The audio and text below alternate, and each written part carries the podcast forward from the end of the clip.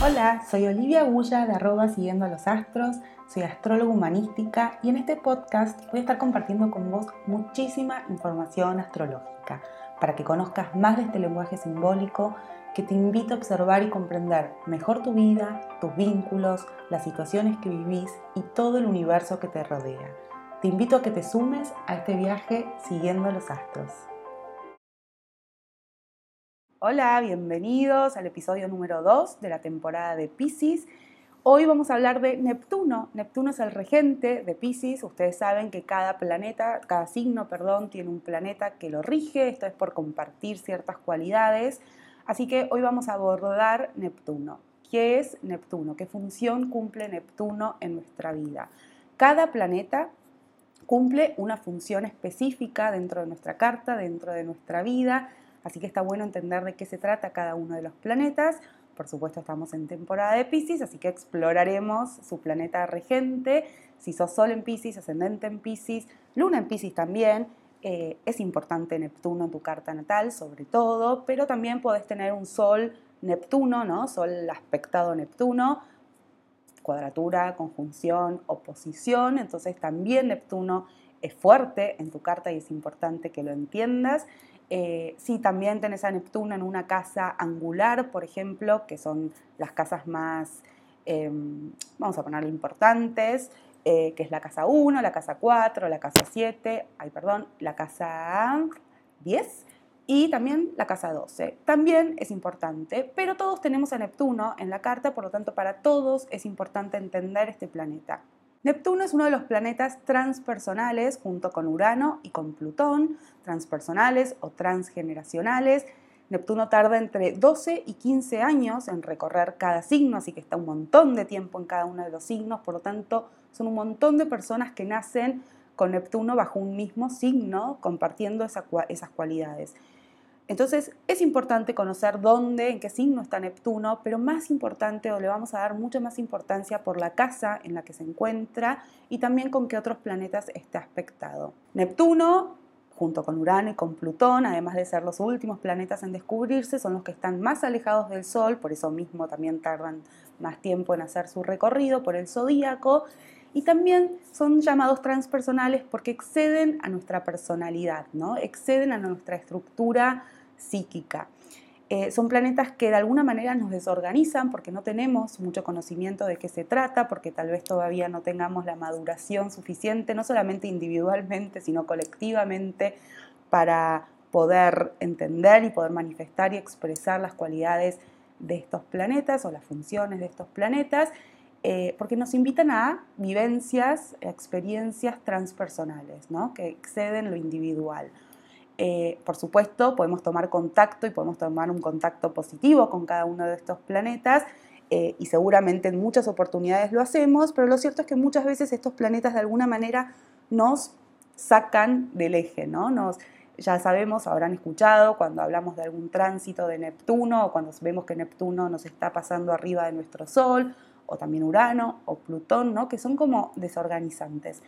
Eh, pero, como siempre les digo, y esto es un tema mucho más amplio y no lo quiero hacer todo esto muy extenso, la posibilidad con estos planetas es maravillosa. Es importante tener una maduración eh, importante, una introyección de Saturno, por ejemplo, y de los demás planetas personales que son los que, bueno, de la Luna a Saturno, ¿no? Luna, Mercurio, Venus, Marte, Júpiter, el Sol, Saturno tener estos planetas bien introyectados, bien maduros, para así después poder pegar el salto a lo que propone, proponen estos últimos tres planetas, Urano, Neptuno y Plutón. Neptuno es el dios romano del océano, de los mares, y entender, ¿no? Y vamos a traer estas imágenes y todo esto que pasa alrededor del océano para entender un poco mejor a Neptuno. El océano es algo inmenso, profundo, eh, que da lugar a la imaginación, a los sueños, a la fantasía, nos provoca miedo, nos provoca hipnosis, ¿no? Quedamos en un estado hipnótico viendo, escuchando el océano. Es eso que pasa cuando uno se mete eh, en el océano, que se desdibujan los bordes, ¿no? Se desvirtúan los sonidos, nos puede provocar también esto del miedo, de no saber qué hay porque no veo lo que hay abajo del mar eh, también nos produce esta fascinación, esta sensación de, no sé, de estar inmersos en algo eh, más allá de mí, ¿no? Y que de repente somos parte de eso. Es el silencio y es el ruido caótico también de las olas al caerse, ¿no? Bueno, todo eso que nos pasa cuando estamos ahí frente al mar, todo eso es el mundo de Neptuno. Entonces Neptuno es el mundo de los sueños, de la imaginación, de la fantasía, de la ilusión, de la desilusión, de la confusión, del silencio, de lo que reverbera, eh, de la disolución. Y entonces vamos a tratar de entender cuál es la función de Neptuno dentro de nuestra carta natal, dentro de nuestra vida. Y justamente Neptuno nos invita a disolvernos, disolvernos y despersonalizarnos, a que se borren las fronteras entre lo que separa, entre lo que nos separa, porque nos abre a sentir y a darnos cuenta de que somos todos lo mismo y de que estamos inmersos en una totalidad de la que somos parte. Si nos creemos, como hablábamos en el episodio anterior, de que estamos separados, bueno, hay un nivel de nuestra conciencia que lo cree así, pero ¿es la realidad eso? Neptuno nos invita a ver, bueno, a, ver o a cuestionarnos qué es lo real. Nos conecta con el inconsciente, eh, con eso que escapa a nuestra, a nuestra visión y a todos los sentidos, ¿no? Sino que nos conecta con algo mucho más sutil. Entonces, en un montón de oportunidades nosotros podemos tener momentos neptunianos y conectar con lo neptuniano y con lo que propone de alguna manera este planeta, ¿no? Es abrirnos a ese amor universal, entender que, bueno, doy lugar al otro para que sea y no estoy controlando, ni midiendo, ni queriendo que sea como yo quiero, ¿no? Como doy lugar, me abro a que cada uno sea como es y abrazo eso eh, neptunianamente, amorosamente, universalmente. Me doy cuenta que todos somos partes de todo. Y uno lo dice, ¿no? Como siempre digo, lo dice y lo puede sentir en determinados momentos eh, pero bueno, es muy difícil, es muy difícil porque vivimos en un mundo separatista, en un mundo individualista, eh, pero bueno, colectivamente creo que vamos vibrando cada vez más cerca de estas energías, de alguna manera hay un despertar claramente, pero bueno, creo que falta bastante para, para recorrer. Neptuno, como todo es este mundo, ¿no? También nos hace perder un poco de contacto con la realidad y es con lo que más confrontación tiene, ¿no? Con la parte más saturnina en nuestras vidas, con el límite, eh, con el tiempo, con el horario, ¿no? Como todo lo que nos restringe y nos hace como de estructura de alguna manera, eh, Neptuno trata de disolverlo, trata de romperlo, trata de que eso no exista.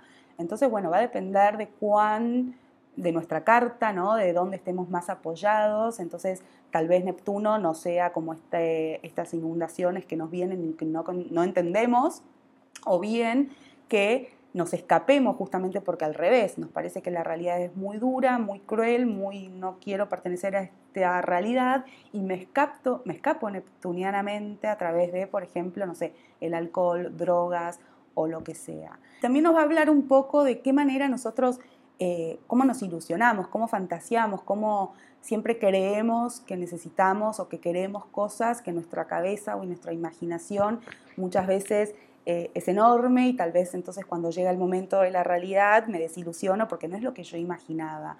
Eh, entonces, no solamente eso, sino que también con Neptuno puedo vivir situaciones de engaños, de estafas, de desilusiones constantemente. Entonces, Neptuno lo vivimos y lo sentimos en un montón de momentos en nuestra vida, en un montón de situaciones, ¿no? Por ejemplo, bueno, obviamente lo que hablábamos con Pisces también, cuando meditamos, cuando estamos en silencio, cuando vemos una puesta del sol cuando también formamos parte, por ejemplo, de algo colectivo, ¿no? Por ejemplo, en un recital, en una cancha de fútbol, en una marcha, ¿no? Que hay algo que pasa eh, que es vibracional, que resuena, que estamos todos en una misma sintonía, ¿no? Que no hace falta ni siquiera palabras o lo que sea, sino que hay algo que se despierta colectivamente, donde yo pierdo mi identidad, porque empiezo a formar parte de, ese todo más colectivo. Entonces está bueno porque nos damos cuenta cómo respondemos a esas situaciones y qué nos pasa en esas situaciones para entender también cuál es mi relación con ese Neptuno, con mi Neptuno interno. Eh, si estoy todo el tiempo despersonalizándome y no sé quién soy, bueno, no sé si es el Neptuno más sano o más, más eh, maduro, ¿no? Sigue siendo como un escapismo. En cambio, muy distinto es cuando yo sé quién soy, sé qué quiero, sé que me gusta, estoy bien enraizada eh, y de repente tengo experiencias en las que puedo contactar o vivo, ni siquiera son experiencias, empiezo a vibrar en armonía, en amor, en empatía, en compasión con el otro con el otro y con todos. Bueno, y terminamos con este episodio 2 de la temporada de Pisces. Espero que les haya servido, que les haya gustado, espero sus comentarios. Eh, sus sugerencias, cualquier cosa que me quieran comentar, cuéntenme en qué casa tienen a Neptuno, cómo les cae Neptuno, cómo se llevan con el mundo neptuniano. Eh, y en el próximo episodio vamos a explorar las diferencias entre tener la luna en Pisces el Sol en Pisces y el ascendente en Pisces. Así que bueno, está bueno no solamente para los que tengan alguna de estas posiciones, sino para los que estén estudiando astrología. Es un buen acercamiento para ver las diferencias y que no se mezcle todo piscianamente. Em, y bueno, al que crean que puede interesarle este episodio, se lo pueden reenviar, compartir. Y yo les mando un abrazo, un beso y les agradezco un montón. Bueno, hasta acá llegamos hoy. Espero que lo hayas disfrutado. Yo te agradezco un montón que hayas llegado hasta acá. Abajo vas a encontrar los enlaces para que me puedas seguir en Instagram, para que conozcas sobre mis cursos online y también para en el momento que quieras puedas reservar una sesión de carta natal conmigo. Te dejo un abrazo bien grande y hasta el próximo episodio.